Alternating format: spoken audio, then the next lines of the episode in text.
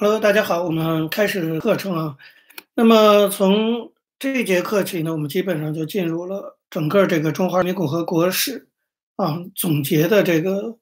尾声阶段了啊。我们要对整个七十年的中国发展做一些回顾与反思，一些重新认识，一些总结。换句话说呢，理论性会比较高一点，就不再是讲故事了。有兴趣的朋友也可以就是来。听我分享一下哈，我对这七十年发展的一些总的一些看法啊。我们总体的这一接下来一个月的课程可以叫做七十年总体回顾。首先呢，我们从比较近的历程反思起啊，就是先今年是中国所谓的改革开放四十年。当然，改革开放呢，现在成了中共统治的一个他所谓的一个合法性基础。就是他说，他通过改革开放纠正了过去的历史错误，发动文革的历史错误，然后中国经济增长，人民生活水平提高等等，所以他就有资格这个统治中国。这个是成了一个重要的论述，而且在国际社会是有一定市场的。对此，我觉得我们一定要给予一个从历史事实角度出发的一个重新认识啊。首先，我觉得当我们提到改革开放，这么重要的四个字的时候，我们一定要做一个很清楚的区分啊。社会科学研究很在意的就是概念上的清晰的一个界定。你比如说，我们讲改革开放的改革的时候，我们这个改革指的到底是什么？假如说改革它的定义狭窄到仅仅是经济改革啊，那如果这么讲的话，那我觉得我们也必须承认，中国这四十年来确实经济发展非常的。快速啊，那么你也不能否认，人民生活水平相较于过去来说是有了相对的明显的提高。那么当然，整个中国的基础设施建设，铁路啊、高速公路啊等等，有了长足的发展。如果仅仅把改革定义为经济改革这个领域，我想客观的讲啊，我们作为一个历史来讨论的话，它的成就还是不容低估的。就经济增长这个角度讲，但是。改革和经济改革这不是一个概念，对不对？所以当我们讲改革开放的时候，我们并没有讲经济改革、经济开放，我们统称改革开放。那么改革开放这个概念其实就有问题的，因为如果我们不把改革仅不是仅仅限于经济改革的时候，我们以改革这个词为讨论的一个内容的时候，我们就必须了解到，所谓的改革它应该是一个综合性的。社会机制、社会管理体系的调整，它不应该只是指的是经济改革。那么，经济领域是我们整个这个社会的一部分，所以经济改革仅仅是改革的一部分。当我们讲改革开放的时候，我们这个改对改革开放的评估，应该把改革作为一个包括经济改革在内的综合改革的一个评估。如果这样评估的话，这四十年的改革乏善可陈。对不对？这里就涉及到概念问题。当我否定中国的改革的时候，可能有些听众觉得不服气啊，想说这个你怎么连这个你反共反昏了头了啊？怎么连改革都否定？我觉得这么讲的人就是没有受过基本的社会科学训练，对不对？你就是把改革和经济改革混淆在一起了。那么，当我们考虑到政治改革的时候，我们考虑到社会改革的时候，我们考虑到文化改革、教育体制等等等等改革，如果放在一些综合判断的话，它叫做改革的时候，那么我们不是仅仅的以经济改革成就作为整个四十年中国改革的单一评价标准的情况下，啊，我们就要对所谓的改革开放中的改革部分就必须进行重新认识了。这是我要讲的第一点。就是当我们回顾所有改革开放的时候，我们一定要界定清楚，我们讲的改革不应该是仅仅单一的经济改革。如果我们把它扩展为整个整体性、社会系统性工程的改革的话，四十年来中国改革进展的如何，这个是留给大家要去思考的。就在我们整个这个课程，我不一定会给出答案，但可能会给出一些问题，让大家回去思考。第二点，开放啊，对于改革我们已经重新认识了，我们再来认识改革开放。整个这个概念下的开放的问题，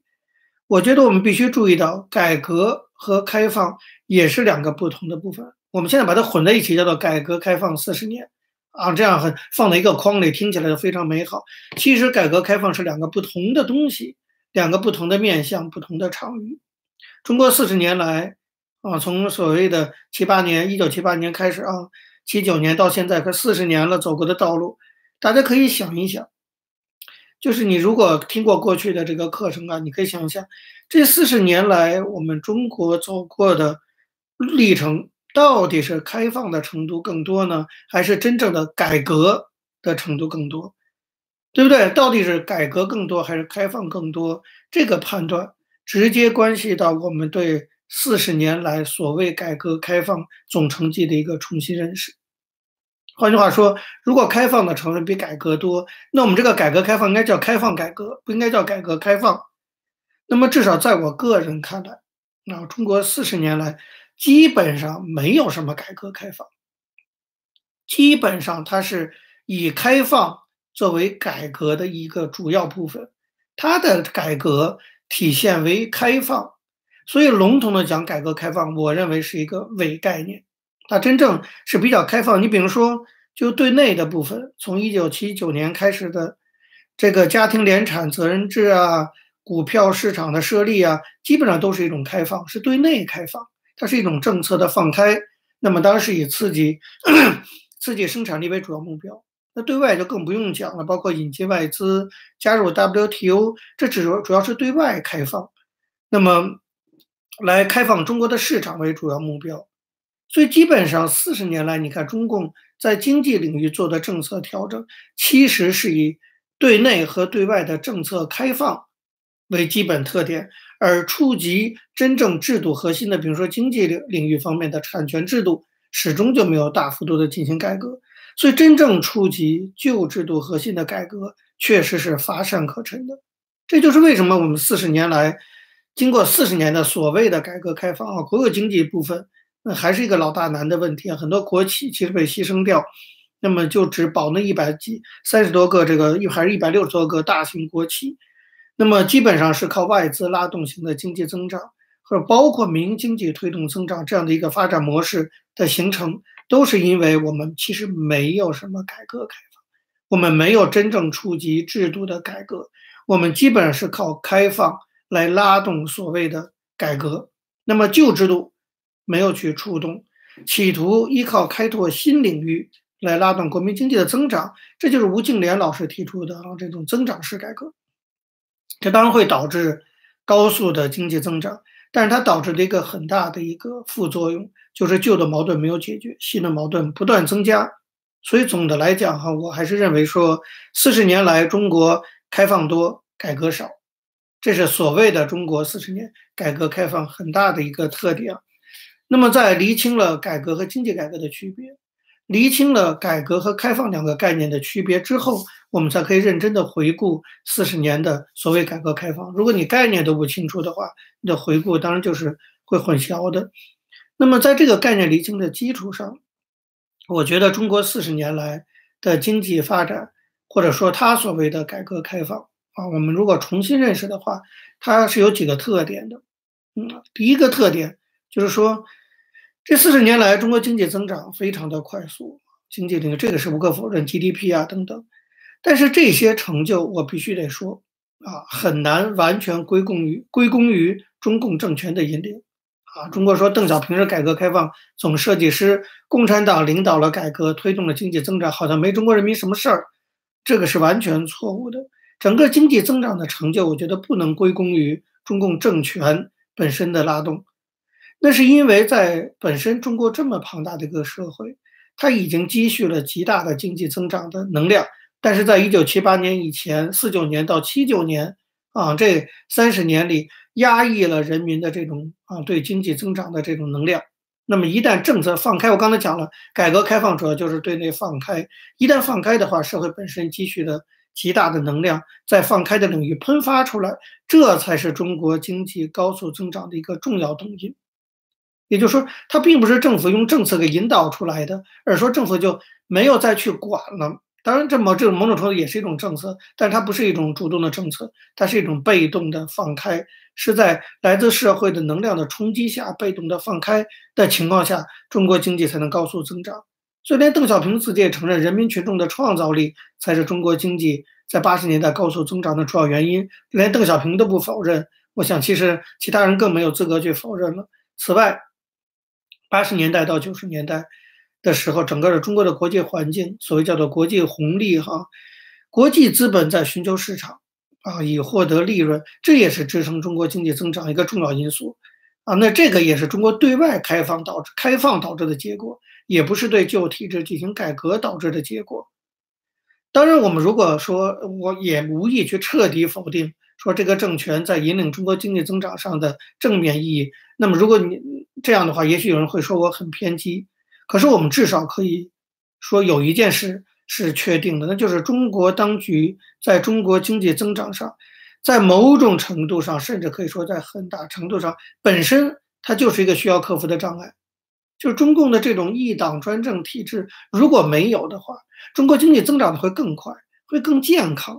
当我们回顾四十年所谓的改革开放的时候，这是我们要重新认识改革开放很明确的一个观点。就当大家都在说啊，是中国共产党领导改革开放，带着中国经济变得更好的时候，其实我们应该看到，如果没有中国共产党，中国经济市场经济发展会更快，会更加健康。这个我想我们不用详细的展开啊，我们仅。仅仅简单讲，比如说这样的障碍表现在纵容权贵集团瓜分国有资产，这是四十年来大家有目共睹的事情。那么进一步加剧社会不公正，这也阻碍了市场经济的进一步完善。随着改革的停顿，政府的腐败呢无以复加。我我常常讲，人类历史上没有这么腐败的一个统治集团。这些对国有资产的瓜分、社会不公正的加强，以及政府的这种腐败程度，其实极大的阻碍和限制了市场经济的发展。这个我想没有人可以否认吧。换句话说，如果没有这一些来自中共政治体制上的弊端的话，中国经济会发展的更好。再换句话说，就是这些政治上的弊端，实际上导致中共或者说中国政府当局本身在很大程度上就是改革要进一步深化和取得更大成功的需要去克服的一个障碍。我觉得这是我要特别提出来的哈一个希望大家观点。另外一个需要。需要注意的是，一方面我们看到政府能够对整个社会施加影响的权力范围本来其实是在缩小的。二零一二年习近平上台以后，又把政府的权力开始逐渐的扩大，而且已经不是在扩大政府的权力，是在扩大党的权力。过去还是说要用政府管社会，现在是党管社会，这当然是极大极大的倒退啊。但是我们这是二零一二年以后的情况，我们整个讲中华人民共和国时，还是要从。整体宏观来看的话，宏观来看的话，四十年所谓的改革开放有一个很大的特点，就是政府的权力范围相对四十年以前是在缩小的。那么权力的有效性和它的集中性的程度啊，也是在下降的。这是指说，在越来越多的一些领域，在地区，比如说在农村的基层党组织涣散啊，比如说在工厂，比如说在各种社会福利中，那么。国家的控制似乎曾经一度啊有所缩小，这个也是我们要回顾过去这一段历史也必须看到的。那么地方部门的一些利益啊，实际上在这个过程中其实强化了，包括过去很早以前二十大概十几年前出现的山西的那种黑奴工这样的事件，你会看到，其实地方的利益在整个四十年的所谓的改革开放过程中越来越强化和固化。那么另外一方面，你会看到，其实，在所谓四十年。改革开放的过程中，尤其在啊分税制九二年的分税制推行以后，整个中国作为一个政府的权力，它的动员能力啊，它的这个钱就是说哈，甚至权力的集中程度也在不断的提高。我刚才讲了，到了二零一二年以后，更是极大的快速的提高。你比如说，虽然经过所谓四十年的所谓的改革开放，但是各个地方其实还是党的一把手在专政。啊，基本上权力都在他的手里，这在改革前的时代其实也是见不到的哈。那么，由于手里有了大量的财富能力，所以国家的行动能力，或者说压制社会的能力，其实在所谓四十年的改革开放过程中也得到了极大的强化。另一方面，我也必须指出，相对来讲，有一个领域我必须得承认还是有一些变化的这些变化是正面的，就是在法治的建设上。大家可能想哄堂大笑啊，中国哪有什么法治？可是不管怎么样，至少在呃二零一二年以前啊，中国在一些刑法、刑事诉讼法的修改，从纸面上来讲，我必须得承认，那个不管是立法还是司法程序的重要性，比以前还是得到了更大的重视。但是同时，我们也要看到，政府只是把它当做一纸公文，就纸面上的那些司法的改革，在现实中并没有落实。所以，中国不是没有法的问题，中国是有法不依的问题。政府肆意妄为的程度比以前也大大的加强了，甚至可以说，在日常的一些事情上，可能政府变得越来越讲规矩，就是不涉及到政治领域等等这些方面。但在他认为特殊的时刻，他可以比以前更加肆无忌惮。其实六四就是一个典型的例子，过去的毛泽东时代都没有这样的事情。就这个政府呈现出一种非常。扭曲的一个所谓改革开放的面孔，就表面上看，他确实在做一些调整啊，社会管制、社会治理体系的调整，所以一些鸡毛蒜皮的事情上，他还是按照规矩办啊，他甚至给你一些条文上的一些法律，让你去去依循那些法律。可是实际上，当他真的觉得必要的时候，他比以前更加肆无忌惮。我觉得这也是一个这种。矛盾现象的存在是外界对中国认识非常艰难的一个重要的原因。就如果你要不综合性的看的话，你会觉得，要不然你会觉得中国真的在进步，要不然你会觉得中国就完全是在倒退。实际上，中国是在挣扎的这样一个复杂的一个过程中，表现出中国社会转型会是一个非常复杂的一个过程。这个过程远远不是所谓的经济繁荣啊，或者人民生活水平提高啊就可以来概括的。当我们概括。过去四十年中国发展的时候，如果你只是用经济繁荣、人民生活水平提高，就无法呈现在这些现象背后的一个复杂的社会转型的总体过程。我觉得这是第一个特点，就中国的改革是非常非常复杂的，它是双面性的。你也不能完全否认它有在调整的一部分，但是你也不能说，你也要看到在这个部分它其实还有倒退的成分，它的倒退和前进是交缠在一起的，它的双腿是在。互相啊，互相自己给自己下绊，所以中国的整个四十年发展是踉踉跄跄，原因也就是在这里。第二个特点我们要看到，就是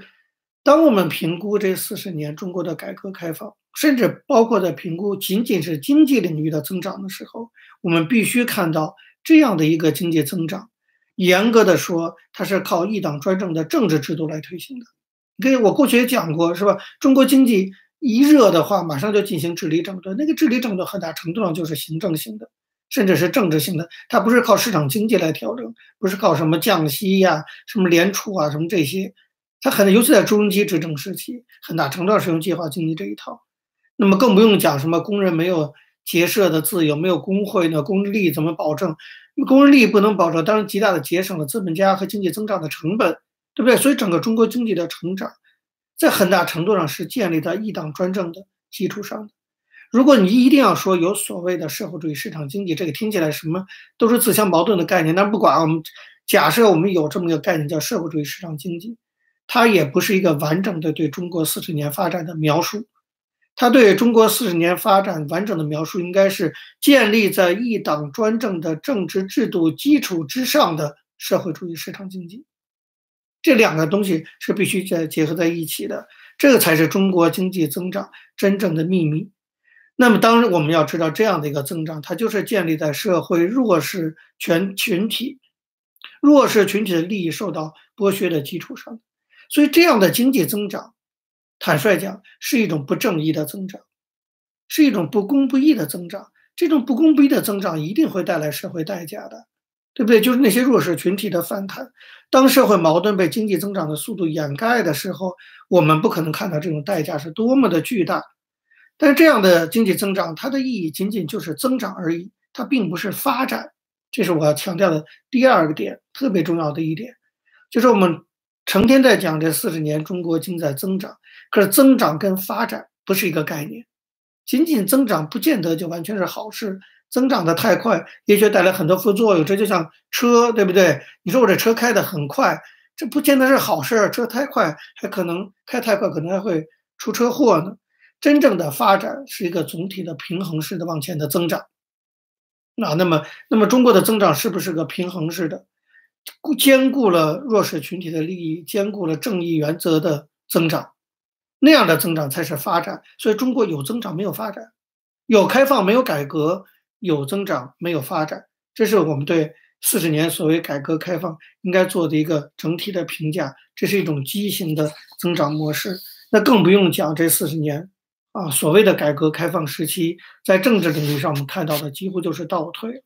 那对政治领域的压制，对公共生活的打压，对吧？使得中国人的公共生活，无论是政治生活和娱乐生活，都极为扭曲。当你看到那些偶像明星啊，在那穿着那些衣服，举着拳头向党宣誓的时候，你会觉得连娱乐事业都在被扭曲。这里最可怕的，我最担心的，就这四十年的发展，使得人们逐渐的。慢慢的变成了斯德哥尔摩综合症患者，就是你逐渐的习惯了、熟悉了这种扭曲。其实这四十年来，整个中国，我认为处于一种巨大的扭曲之中：政治发展跟经济发展之间的扭曲，对不对？改革开放之间的扭曲，增长与发展之间的扭曲，精神心态上的种种的扭曲，爱国主义和崇洋媚外的扭曲，等等等等。扭曲的四十年，但四十年下来，我们会不会逐渐的就习惯了，就熟悉了这种扭曲？这就是斯德哥尔摩综合症的产生。从这个意义讲，这样的一种发展模式，用这样的发展模式来统治一个国家的政权，它就是一个奴役人的政权。它主要的作用就是在于奴役人的精神，让人习惯了一些扭曲的东西，而忘记了什么是正常的东西。我常常讲，中国缺少的是常识。我们都还不是说缺少什么更高的一些精神发展的东西的那个阶段，我们现在是需要重建尝试的阶段，就是因为我们过去四十年的发展扭曲了我们的精神，